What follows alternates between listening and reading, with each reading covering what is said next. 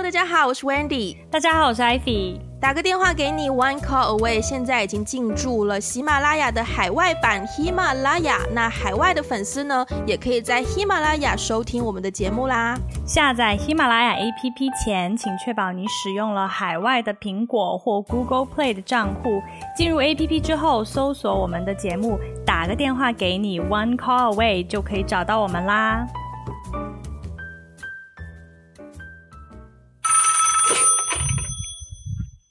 喂，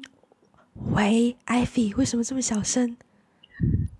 因为我室友还没有起床啦，我在客厅，我怕我怕吵到他。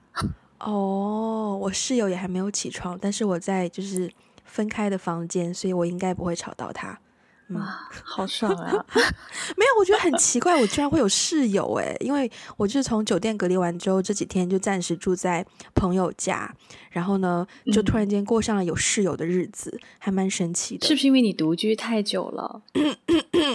是的，嗯。虽然我们虽然我们今天不是要聊独居，我们今天是聊另外一个那个嗯事，算是事件吗？可以说是事件吧。嗯，由事件引发的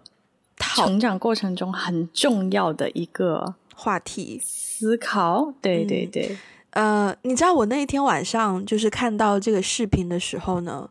我我我我有点不敢打开，因为我怕它是那种情绪很浓重的影片。所以我先去，情绪也蛮隆重，也蛮浓的。其实对，所以我就先去 Google 了一下，到底发生了什么事，然后我再看那一条影片，然后嗯，果然就是非常的打动。嗯，我 in in case 有人不知道我们在聊什么，嗯，我们先简单介绍一下好了。那我们今天要聊的其实就是，嗯，台湾有一个 YouTuber，他们叫做黄氏兄弟，就是一个哥哥跟一个弟弟两个人。那他们的频道呢，平时是做一些。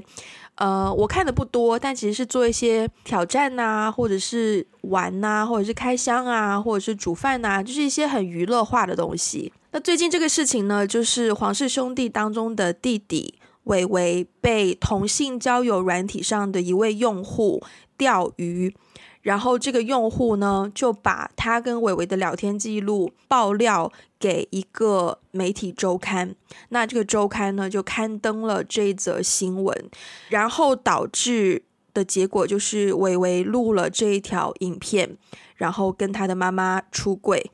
对，嗯、呃，整件事情我觉得其实看到的时候还蛮 overwhelming 的，就是嗯。嗯其实已经有很多讨论这件事情的声音了，包括说百灵果他们也有讨论到一方面同性之间的一些问题，就一些状不能叫问题吧，一些情况，以及说就是呃一些讨伐媒体的声音也都有。嗯，哇，我觉得真的在在提起这件事情，我都觉得还蛮 overwhelmed 的，就是整件事情当中有太多可以讨论的点。嗯，对，但是啊，我想先问 Ivy，你也有看那一条伟伟的影片嘛？对吧？有，我有看。我一开始是看到其他媒体在报道，嗯，然后我当时并不知道发生了什么事情，嗯，我也去搜了一下 新闻，嗯，呃，然后呢，我我大概知道事情的原委之后，因为新闻下面的那个搜索下面直接就是他的那条影片嘛，然后我就点进去看了，嗯，竹子起来了。我看完那个影片以后很复杂，我没有想到是一个情绪这么浓烈的一个片子，嗯、因为因为其实他在做的一件事情是向他的家人坦白真实的他自己嘛。嗯、通常这个过程很少会被搬到就是大众媒体上，嗯、对，就比如说我们都有一些秘密啊，成长过程中，那我们有的时候会选择坦白，有的时候不坦白，但是这个。过程其实都是关起门来做的嘛，嗯，但是他把跟家人坦白这件事情放在媒体上，这个过程，首先我觉得他很有勇气，嗯，然后其次是他坦白的内容让我觉得非常非常感动，嗯，很真实，对，特别是他说到，嗯，呃，说我很害怕，我很害怕，你知道，呃，我是这样的人，以后你对我的看法会有不同，嗯。哇！我看到那个时候，我有点泪崩 哎。对啊，对啊。然后，然后，但是我更感动的是他妈妈对他说的安慰啦。嗯，对，他妈妈也很真实。其实、嗯、我不知道他妈妈知不知道自己其实在被录音，嗯、但是但是他妈妈说的话也让我觉得很感动，就是有一种不管真实的你是谁，是很就算是一个不好的人，但是自己也是无条件被接纳的。我觉得这个要是要是知道自己是无条件被接纳的这个点是非常重要的。嗯，对。我当时看差不多，我的我的那些就是泪崩的位置跟你也差不多吧，而且，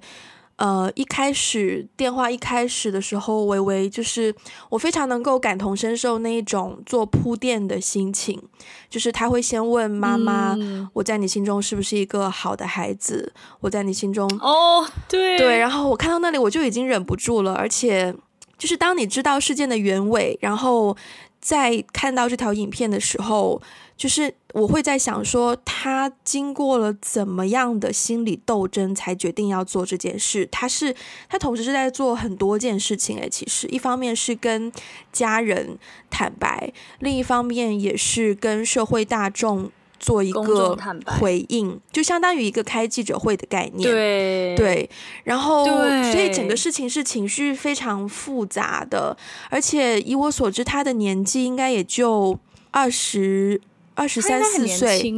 对，很年轻的一个小男生，所以我其实很心疼啦。那那那个就是看到影片的那个时刻，然后，嗯，嗯，其实他那一段话让我想，我觉得我知道我这样子就是类比可能有些不合理，但是我还是想要分享的，就是他当时跟妈妈打电话的那一些。嗯，讲话的心情呢，让我联想到我去年年末跟我父母打电话，然后告知他们我就是有抑郁症的时候，嗯，就是其实嗯，有一点类似，就是我当时是很怕说我爸或我妈知道我有抑郁症，会不会说，哎呀，你就是想太多啊，或者是呃。你你就是搞一些有的没的或什么的那种心情，所以我也会、嗯、我也会想要做一些铺垫，然后试着让自己很冷静，不要那么快的去。万一真的父母有一些呃，就是不好的说辞，我希望自己不要那么快的去跟他起冲突，就是会有非常多的心理活动以及心理准备的工作，所以那个过程是很害怕的。对，所以我看到伟伟的那一通电话，我我我我真的觉得他是一个很勇敢的人。嗯，有一段时间不知道是可能是为了做 research 还是怎么样，我之前在 YouTube 上面也有看有看到非常非常也不知道非常多，但是有几个就是跟家人出柜的影片。就是都是呃，小孩跟自己的父母就是录影录下来，当他跟父母坦诚的时候，然后父母的反应以及小孩的反应，这种影片一旦稍微有点多，很多人看多了就会 take it as granted，就会觉得，嗯，哦，就是那样啊，你你跟家人讲出来就是一个很很充满爱的事情，但是我必须要 take a step back，就是回到你知道一个人要坦白一件事情的时候。那之前你要做的心理准备是非常多，对，嗯、你真的需要很多勇气。其实也也，which is kind of sad，因为你不应该说就是 be honest，不应该是那么难的一件事情。但是因为这个社会有很多问题在发生，然后变成说我们去做一件。坦诚或者是诚实的举动，反而变成说我们要承担更多的压力。嗯，我觉得也不一定是社会给的压力，就是包括跟家人坦白一些事情，其实你不知道家人是怎么想的，所以。当我们我们其实，在坦白之前，我们每个人都会 make assumptions，嗯，就是做一个假设，就是说最坏的家里人可能对、嗯、可能不接受这件事情、嗯。如果不接受，那怎么办？我觉得那个是心理准备的一个很很很重要的一个动机，就是为什么要做那么多心理准备，就是把各种各样的。后果，嗯，想清楚，对，哦、呃，万一他不接纳，或者是万一我说出来这个东西跟他想象中的不一样，或者是说会那个后果是什么？嗯，所以有的时候可能也未必是社会给的压力。当然，我觉得现在社会给压力是很大的，嗯，对，因为大家都想要去把自己符合社会的那个期望嘛，嗯，所以才会当自己坦坦诚真实的自己的时候，压力才会这么大。但是同时也、嗯、也有一些家家里的期待。嗯，对啊，因为你你可能知道你，你你就算是满足社会的期待，但是你不满足家里人的期待，嗯的时候，跟家里人坦白也是很需要勇气的。嗯，我想到几个，就是在我的成长过程当中，跟家人坦白与不 坦白的。事情，嗯，有一个印象蛮深刻的是，嗯、就事情讲出来，大家可能觉得很小儿科。我当时是大概二年级还是三年级吧，嗯、然后学校里就是有音乐课，会让你选择一个兴趣，然后就是每个人会选不同的乐器，然后去上课。然后我当时选的是古筝，嗯、那弹古筝呢，需要用呃一个是用基本上应该是用玳瑁或者是什么做的假的指甲，你要缠在手指上。然后那样的一套指甲大概就是、嗯、我忘记了耶，但当时可能四五十块吗？还是反正是一笔钱。我爸就给我买了一套，然后是质量比较好的那一种，就用来上音乐课用。嗯、然后呢，有一天呢，放学回到家，然后我发现我的指甲不见了，就是找不到了。嗯、对，我不知道是丢在哪里了。嗯、然后我当时有点慌张，因为呃，毕竟是一笔一笔开支，一笔不就。就在二年级的我看来是一笔不菲的开支，对，嗯，结果我我把这个东西弄丢了，所以我当时有点害怕，嗯、我不知道怎么跟我爸讲。我当时做了一件事情是，嗯、呃，我努力的让自己哭出来，然后我让自己哭出来之后呢，等我爸回家，我就泪眼，那个叫泪眼婆娑吗？我就泪眼婆娑的。先对我爸哭，然后就含泪，然后我爸就问我发生什么事，呃、我就哭着跟他说：“那个 指甲我不见了。”这样子，然后 OK，好可爱。然后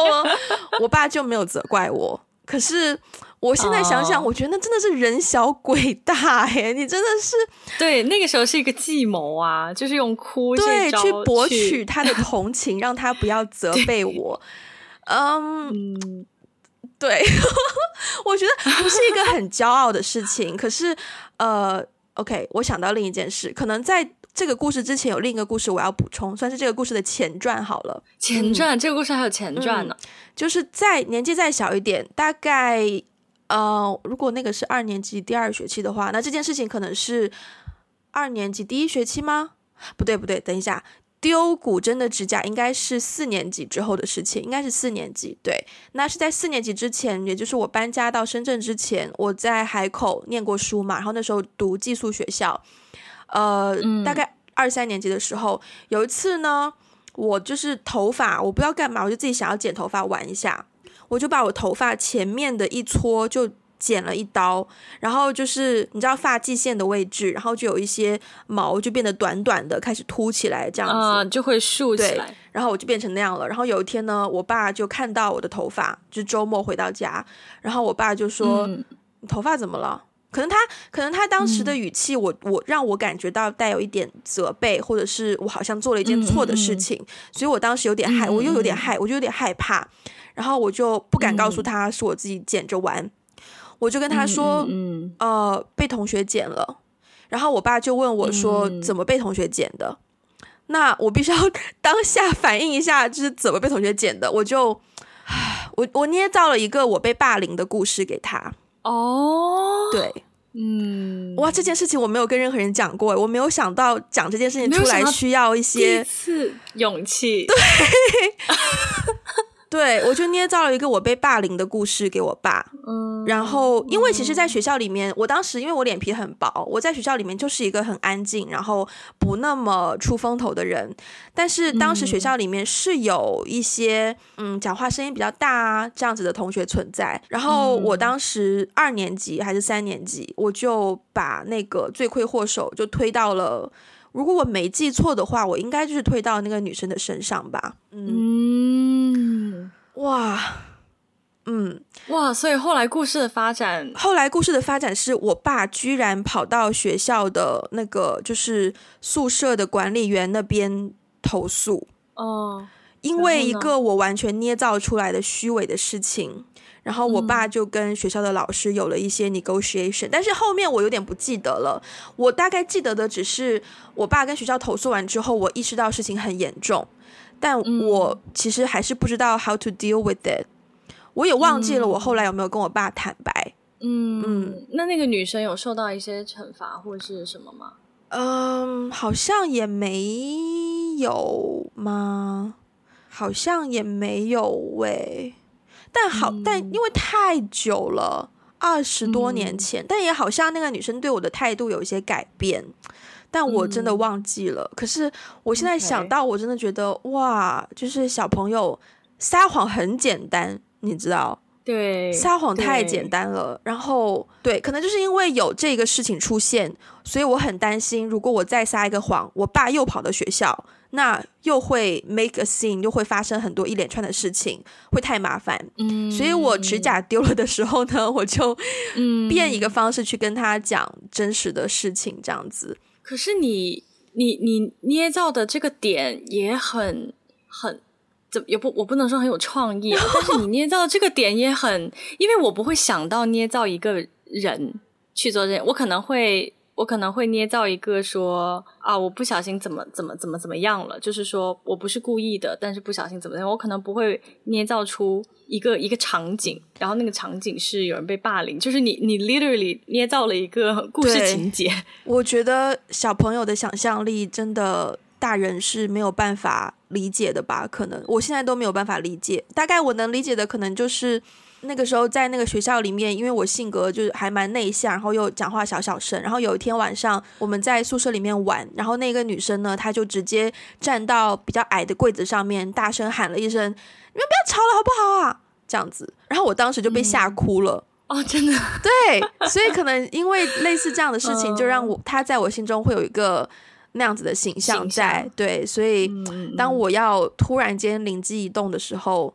就我这是一个非常不好的示范，真的，这是一个非常不好的示范，而且我觉得当中也牵扯到说，嗯、呃，当父母在向小朋友询问发生什么事事情的时候，你的情绪是很影响小朋友给你的回应的。嗯，因为假如我爸只是嗯、呃，就是无意间或是关心的问，哎，你头发怎么了呀？的话，我可能不会觉得害怕，我也不会要去捏造一个我被欺负这样的一个虚假的事情出来。所以，嗯，嗯，这部分这部分，which 也可以联系到说，我觉得在那个伟伟的视频里面，他妈妈给的反应让我非常的欣赏。嗯嗯嗯，对，其实他妈妈他妈妈非常的感感人，对他妈妈讲的话是。嗯，我不能说直接，但是我觉得很诚实、很坦诚。对，就是对，对他也不会有一些安慰性的语句啊，或者是没事啦，你就讲啊那种。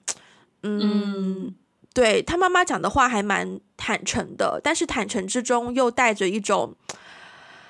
我觉得这是很伟大的爱耶。对，对他妈妈很。很也很诚实的说，呃，刚开始其实我早就知道了嘛。嗯，他说刚开始其实我我是有点难接受的。嗯，对，但是现在他也就接受了。然后他后来我记得他妈妈还有说什么，但是至于这件事情被爆出来的事情，你没有做错什么，你你不需要跟任何人道歉。嗯，对，就是他妈妈后来还安慰他，就是因为其实，在这件事情里面，他是受害者，毕竟是他的私事被爆出来嘛。对，对，对，只是因为他是公众人物，所以这方面的事情被爆出来之后，又多了一层社会意义，好像跟社会，嗯、对，对，对，对，跟社会的期待可能有一些不同，然后就多了很多口诛笔伐。嗯嗯，然后他妈妈还安慰他，我觉得他妈妈真的很。首先很很很坦诚，他妈妈没有假装完全接受。其实我觉得他妈妈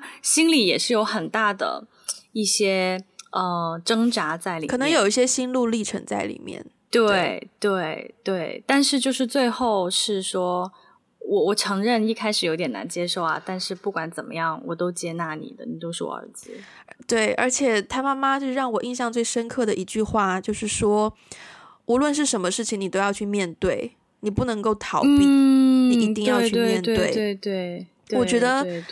不是很多家长都知道这句话对小孩的意义是什么。嗯，嗯，你知道，我虽然很多人就是在我们小时候，我们接受很多故事的教育什么的，就说呃，你要诚实，你不能说谎。可是再怎么样去教小孩不能说谎，也不等于教会他们诚实或是说坦诚的重要性。对对，嗯。然后呢，突然间转换成理性的模式。我今天呢，就是做了一些小的 research，然后我发现一篇文章让我觉得很有趣。呃，这篇文章已经很久之前了，算是二零一四年的。然后它是刊载在叫做商周的网站，应该是一个台湾的网站。这篇文章的标题叫做《想教孩子诚实不说谎》，科学证实这个故事比放养的孩子更有效。他讲到的就是说，嗯，他们做了一些实验，做一些测试。研究人员找来两百六十八位三至七岁的小朋友参与实验，每位小朋友都和研究人员玩游戏。嗯、那游戏中，小朋友要依玩具发出的声音来猜是什么玩具。剧，那游戏过程当中呢，嗯、研究人员借故为了拿书而离开房间一分钟，离开之前交代小朋友不要偷看放在桌上的玩具。那研究人员发现说，嗯、对大部分的小朋友来说，这根本是无法抗拒的诱惑。研究人员回房间之后，说了一个故事给小朋友听。故事呢，就是龟兔赛跑、放羊的孩子、嗯、皮诺丘或者华盛顿砍倒樱桃树其中的一个。之后呢，嗯、研究人员再来请小朋友坦诚是否有偷看玩具。这些故事就是我们应该都听过吧？对对对，嗯，那结果与研究人员预料的不同。皮诺丘或放羊的孩子这类说谎会导致坏结果的故事，与完全和诚实无关的故事，像是龟兔赛跑相比，并无比较有效促使诚实的行为。嗯，只有华盛顿砍倒樱桃树，让孩子比较勇于承认偷看的行为。嗯，很有趣诶。对，这也是我刚刚有在想的一件事情，就是关于诚实的故事，我们小时候一定都听过很多个。我必须要承认说，嗯、就是我刚刚又重新搜索了华盛顿砍倒樱桃树的故事。说句实在话，嗯、其实这个故事的故事性没有很强，因为它没有所谓的起承转合。它就是，嗯嗯嗯，嗯对，它就是起沉沉沉，因为他就是说，这个华盛顿年幼，就是爸爸送给他一把小斧头，然后他有一天看到家中的庭院有棵小树，他想试一下这个斧头，就把那棵树砍倒了。那华盛顿的爸爸发现树砍倒之后呢，就伤心又愤怒，也就是带有情绪的问说：“是谁砍倒这棵树？它可不是普通的树啊，它是全国仅有绝无仅有的樱桃树哦，花了很多钱才买到的啊！”这个时候呢，华盛顿呢，小华盛顿就出人意料的对爸爸说：“对不起，爸爸，因为我想试试你送给我的小斧头，所以就砍倒了这一棵宝贵的樱桃树。我以后不会这样做了。”然后华盛顿的爸爸听到之后，没有责怪儿子，反而是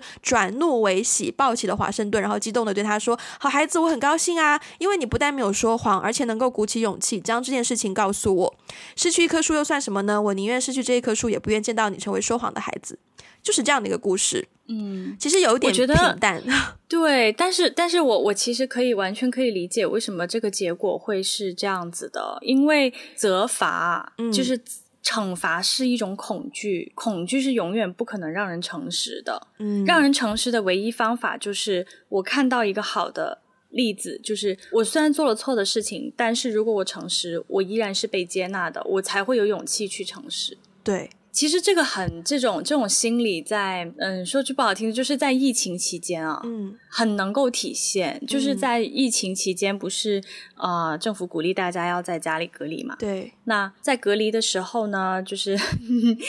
就是可能可能可能你们也知道，对对对，就是就是基本上在在在中国大陆，就是你去到任何地方会被电子监测嘛？对对对。啊、呃，所以其实它是降低这个就是撒谎的风险。但是嘛，有一些地方呢，还是会问你的。就比如说我，我坐对我坐飞机，就是回回北京的时候，它就是它有一些地方，他他不可能立刻可以调调出那个数据来，他还是会问你啊，十四天之内有没有去过哪里哪里，有没有跟来自哪里哪里的人接触，有没有怎么怎么样啊接触，就是说。其实，说实话，当时新闻爆出来很多，说因为有一些人没有诚实的交代，而导致他就是跟他接触了人也被感染了疫情。然后当时新闻就是舆论是有一点点。就是就是那个舆论的口口吻，就是是责罚那些不诚实的人，嗯、就说啊那些不诚实的人怎么可以这样？他害到害到社区里面呃其他人也染病啊，怎么怎么样？就是大家对于不诚实这件事情是责罚的态度。嗯、但是我我说句实话，假如我真的，比如说我我真的去过武汉，如果我在面对这种巨大的恐惧之下，哈，比如说我回到一个城市，嗯、所有的人都知道。我我曾经去过武汉，然后要把我、呃、那个隔离。其实隔离没有什么，嗯，对，但是就是大家的那个态度、语气和态度会让我觉得很害怕。对，所以如果其实设身处地想一想。就是很多媒体会去责怪那些不诚实的人，但说实话，如果我我是那些人，我未必做到诚实的，因为太恐怖了，嗯、大家的态度真的。对啊，对啊，所以我是觉得勇气这件事情，只有在自己相信自己是被接纳的情况下，才有勇气去坦白。不然的话，如果我我知道我要面对一些惩罚的话，那真的是没有勇气去坦白的。如果嗯，我我觉得那个逻辑应该是说，如果你知道你坦白之后有可能会面对这些惩罚的话，你需要的勇气是加倍的。对对对，是的，就是而且嗯嗯，还有就是刚才就是我觉得伟伟这件事情跟你刚才说的那个故事，嗯、它有一点点区别，是在于。比如说，一个人他做了一件不好的事情，嗯，那他要坦诚他做过这件不好的事情，嗯，他其实是在就是 feel sorry for what he or she did did，嗯，对吧？就是我为我做过的事情而感到就是抱歉、羞耻、嗯、愧疚，嗯，嗯，但是伟伟这个点是说他在就是 feel sorry for being who he is，这个就是有，我觉得这个就是有本质区别的。嗯就是你是羞耻你做过的不好的事情呢，嗯、还是你就因你这个人的存在，就因为你是谁而感到羞耻？这两点是有本质区别的。因为如果一个人他因为我自己曾经做过一些错的事情，所以我为我做的那个错的事情而感到抱歉羞耻，那我改就好了嘛。嗯，我下次不再做了。但是如果一个人因为他是谁而感到羞耻，我觉得那个打击和那个要坦白的勇气。会更，就是需要更大的勇气，因为你是谁，你很难改变呀，你就是你自己啊，你不能说我出生就是一个错误，嗯、对啊，每个人都有他的价值，就是首先不一定说伟伟是是为自己感到羞耻，对，就不是不不，我们不是这个意思，嗯，对对对，不是不，其实不是不是他这件事情，只是说在很多 case 里面，有的人他的那个为自己感到抱歉。或者是说，对，感到感到抱歉，或者是说羞耻，是因是源自于他因为他是谁而有这种感觉，这种感觉其实是对一个人的打击还还挺大的，跟你做错了一件事情还不太一样。嗯，大家害怕的都是不被接纳啦，无论是因为什么，本质上是害怕不被接纳。对，所以就必须要再次。就是觉得，我觉得伟伟很有勇气，然后就是通过那通电话，也不难发现说，就是黄氏兄弟得到了很好的家庭教育，应该可以这样讲。因为我觉得他们妈妈也是一个非常有智慧的人，嗯、无论是跟小朋友沟，当然他们也不是小朋友，但是就是跟子女沟通的，呃，言语的方式和态度，以及他的价值观都非常的，我觉得很正向。然后，啊、嗯，对啊，所以。多往多往积极的方向去去去看一看吧，就是鼓励是一个其实可以很简单做到，但是很多人都忽视它的呃作用的一个动作，所以嗯嗯，我觉得这个勇气是很值得很值得赞扬的。嗯，那你觉得你成长过程中做过最最有勇气的事情是什么？我刚刚我刚刚都分享了，这这个问题应该换我问你吧，艾菲同学。等一下，那个，所以所以等一下，所以那个二年级的那个事情是你，就是就是今天此时此刻，我们我们录这期 podcast，你你说的那个故事是你 此生做过最有勇气、最勇敢的事情。我刚讲过三件。就是关于坦白的事吧，一个是被剪头发的，然后一个是丢了古筝指甲，还有就是前面讲到就是我就是抑郁症，然后跟父母讲啊，哦，那个、对呀、啊，然后就不用再、嗯、再不用说我跟男生表白过多少次了，换你换你，换我换我。好，我要我要想一想哎，因为因为其实我感觉最有勇气的事情是在近几年发生的。嗯呃，我我觉得我之前一直是一个，虽然有的时候表面上别人会觉得我是一个很有勇气的人，比如说在、嗯、呃一个人去哪里生活，然后。换工作什么这种事情上，嗯。啊、呃，跟老板吵架什么 这种事情上，别人可能会觉得我是一个很有勇气的人，但是其实在我看来，这些都不是最对我来说是很自然的事情，并不是说很需要很多勇气。但是我现在回想起来，最有勇气的事情是我一七年那个时候刚回国一年，嗯，然后呢，我知道了家里的一些事情，嗯嗯、呃，家里的一些事情其实呃原委我就不说了，但是但是具体情况就是说我父母有一些事情瞒了我非常多年，嗯，然后是我回来以后才慢慢一点一点的知道了越来越多。那我就有一种被欺骗和被背叛的感觉，嗯，所以其实一七年那那那一阵子，我也一度陷入比较抑郁的状态之中，嗯，对，就是很长一段时间我都没有办法很正常的生活，嗯，然后呢，我就可能我始终没有勇气直接跟我父母去坦白我的心路历程，嗯，但是我写了一封信给他们，嗯，是我第一次第一次给他们写信。哇哦，嗯，然后很长很长的一封信，然后那封信里面其实讲到了一些我自己在成长过程当中我的感受。虽然他们跟我生活在一起，但是不不代表他们懂知道我的感受嘛。嗯，然后就袒露了一些我的感受，而且我也说了一些，就是他们在这个过程当中有一些就为人父母吧，有一些做的错的地方，嗯，或是说。嗯，不仅仅是错那么简单，就是可能里面有一些道德争议吧。嗯嗯，有一些这样的点，我也很直接的指出来。作为一个孩子，嗯、虽然我可能我我也很坦白讲，就是说，如果我为人父母，我做作为别人的妻子，我也未必会做得很好。但是就是在这件事情上，呃，就是从对我我觉得这件事情是不对的。嗯，然后对我有我有坦白，我我对于一些呃他们做法。的看法，嗯，然后那个真的是我觉得目前为止我做过最最有勇气的事情，而且其实我还打算，其实我近期有打算再做一遍，嗯，对，其实我觉得跟父母坦白。对我来说，那个难度永远是最大的。可能未来我进入了家庭，跟丈夫坦白，可能也是我觉得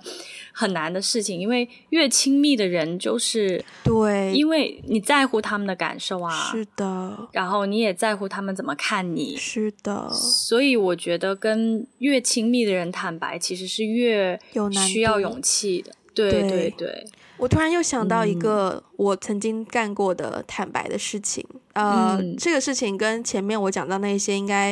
有点不一样。这个事情是，就是我们应该是刚升初中一年级，就是国中一年级，是国中嘛？嗯、对。然后那个时候呢，深圳发了一套新的礼服。礼服的意思就是，我们平常有运动服嘛，嗯、那深圳的运动服是应该在全中国来说，应该是就是相对比较好看的了。我觉得都不止相对了，几乎所有的影视剧，只要是高中校服都用我们的校服。哦、对，对，对，对，对对对，而且还曾经登陆过大英的英国的博物馆，所以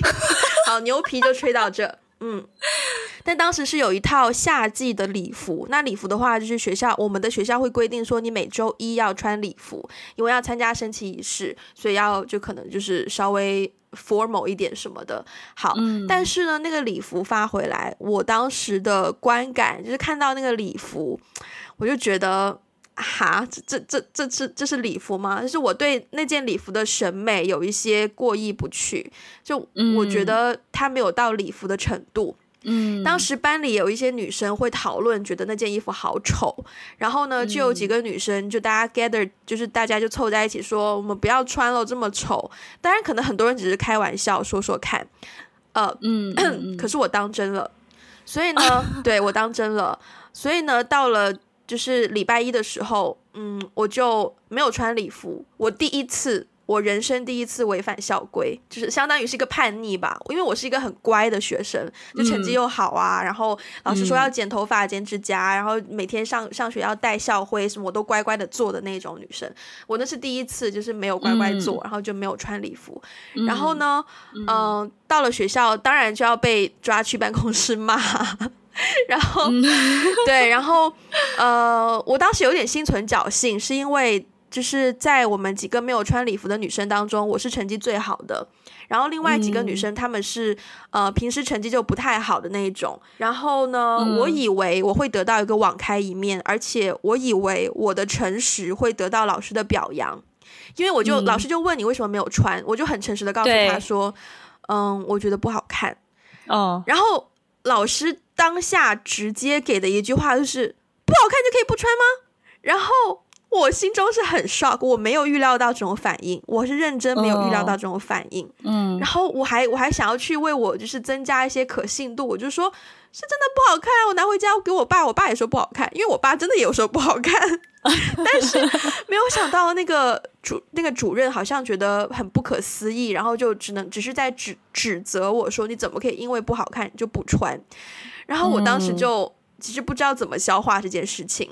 对。嗯然后后面再想想，我觉得那件事情虽然是一个很好像也是很无所谓，但是在我的成长经历当中，还是给我带来了很多影响。诶，就是第一，我开始重新去认识诚实这件事。I mean，像华盛顿，他砍了樱桃树，做了一件错的事，但是他诚实，他得到的是表扬。可是我做了一件好像违反所谓规章制度的事情，但是我诚实，可是我得到的是责备。嗯嗯，所以我好像有在重新认识这个世界，然后更加知道说，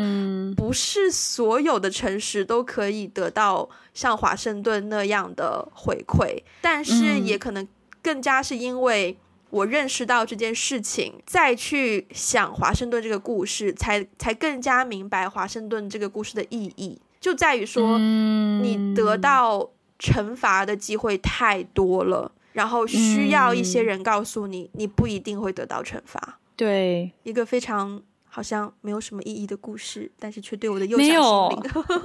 我觉得这个幼小心灵冲击还挺大的。其实我以前就是，我觉得在我们小时候的那个成长环境里面，其实当你诚实的话，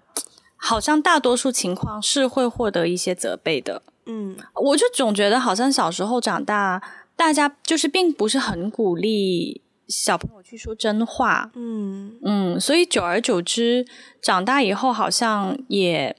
因为我为什么说这个呢？是我出了国以后，有的时候面对一些就是外国的同学，嗯、我会刚开始呢，我我会震惊于他们说真话的程度，嗯。哦，嗯，就比如说，就比如说上课讨论到一些什么东西，或者是大家一起玩，然后谁说了个什么，讨论到一些东西，我就会突然，我我会常常有那种就哇，你也真的是太敢讲了这种，我我心里会默默的有这样的就是内心的声音跑出来，所以我才后来我才开始反思说，为什么对我表达我真实的想法，就是说真话这件事情，为什么这么的难？嗯，对。然后现在工作了以后呢，我就觉得说，表达真实的想法是应该的，但是在表达的时候，可能要顾虑到对方的一些呃想法，嗯，对，然后稍微把你的那个表达方式改一改。但是表达真实的想法，我觉得应该是被鼓励的。嗯，对，对啊，不然就所有人都活在一个虚假的世界里，那也会很累。对呀，对呀，而且你刚刚在分享你的故事的时候，我突然有一个感受，就是小时候的事情你都记得好清楚，就几件事对我影，就对我有影响的事情，我会记得。对啊，OK，嗯，我现在小时候儿时记忆都好模糊，但是我记得有，我记得有一件事情，就是小时候有一件事情还挺对我来说印象还挺深的。而后来我跟当事人在说起这件事情的时候，当事人完全不记得了。这个人你也认识，到时候把他逼掉就好了。就啊，对，就是我们我我初中的同桌嘛，然后我初初中的同桌，对，因为 Wendy 也认识，然后我们也认识好多年了。小时候确实很熟，因为同你跟同桌的关系确实是不太一样。哦，是的，嗯，对对对。然后呢，初中的时候我，我我的成绩在班里就是比较不好，因为初中我又不爱学习。嗯，然后呢，可是我的初中同桌是一个。年级第一，他很会学习，他很会学习。然后呢，但是呢，嗯，但是呢，他就是呃，我们的语文课上面就是写写作文嘛，嗯，写作文，我我三号作文写的还挺好的，嗯，所以那个时候老师非常鼓励我，就是在写作上面非常鼓励我。然后你想想，初中那个时候我写作文，我就写一些恋爱故事什么的，真的哦。哦，对对，然后老师会鼓励我的，然后包括以前我们写那个日记嘛，嗯、其实暑假、寒暑假写日记不是都是有固定格式套路的吗？是是，是我就不按那些写，我就写我的游记，我想写什么就写什么，然后我贴自己的照片，哦、我还贴我去什么内蒙古玩的照片，然后贴上去，好用心 哦。对对啊，对啊，所以我的语文老师，呃，他是一个很好的老师，他他并没有因为我我没有按照。固定格式和套路写作就就是 demotivate 我，嗯、就是是说我不好，他还非常鼓励我写真实的东西。嗯、好，然后呢，有一次呢，就是我我的这位年级第一同桌，我们在上那个讲作文课的时候呢，嗯、老师就啊、呃、念了他的作文。嗯，然后呢，他的作文就是。就比较固定格式的那种啦，嗯、其实写的也是蛮好的，但是是按照固定格式那样写的。嗯、可是当时我比较叛逆，嗯、老师偏偏就问我，就说：“艾菲，你怎么看这个 作文？谁谁谁对写的作文？”然后我当时站起来就说了一句：“我觉得好幼稚哦。” 我现在回想起来，我都觉得我当时为什么要说这么 mean 的话？即便我是真的这么想的，我也不应该当着全班面说出来嘛。后来，后来他就不高兴，对，然后，然后我的同桌就有几天，对，有几天就没有跟我说话。对，然后，然后就生闷气，你知道，那时候就是桌子不是碰在一起的嘛，嗯、他还把他桌子就是拉开，就是拉开一点点。对，然后后来过了几天以后。嗯我们就是中午有的时候不会去饭堂吃饭，然后附近有有有一个麦当劳，嗯、然后呢有一天中午有一个同学生日好像，然后我们就一起去去麦当劳吃饭了。然后呢在麦当劳，他他也没有跟我坐在一起，嗯、他就拒绝跟我坐在一起。他还在生气啊！他还在生气。然后我当时就我记得当时我买了一张卡片，我就跟他说对不起，哦、我在卡片里面写说那个对不起，我不应该这样说你什么的。然后我就我就我就放在他桌，我是。在麦当劳给他的还是放在他桌上，我已经不记得了。但是我记得我我大概有跟他表示就是抱歉这样子。嗯，后来就是后来我们就是也也和好如初了。但是这件事情我印象很深刻诶，可是过了很多年以后，我再跟他提起这件事情，他完全不记得。我觉得这件事情很可爱耶，是蛮可爱的。你知道道歉对我来说其实还挺难的，因为我我以前就是。小时候是那种很，我觉得很高傲，我觉得自己很高傲，嗯，所以我很难，我很难承认自己这件事情做错了，即便我真的做错了，嗯，所以那次对我来说是一个，你知道，就是跟同学关系，就是学习如何跟同学相处的一个功课，嗯，对我来说是一个里程碑式的功课。嗯，然而当事人已经不记得。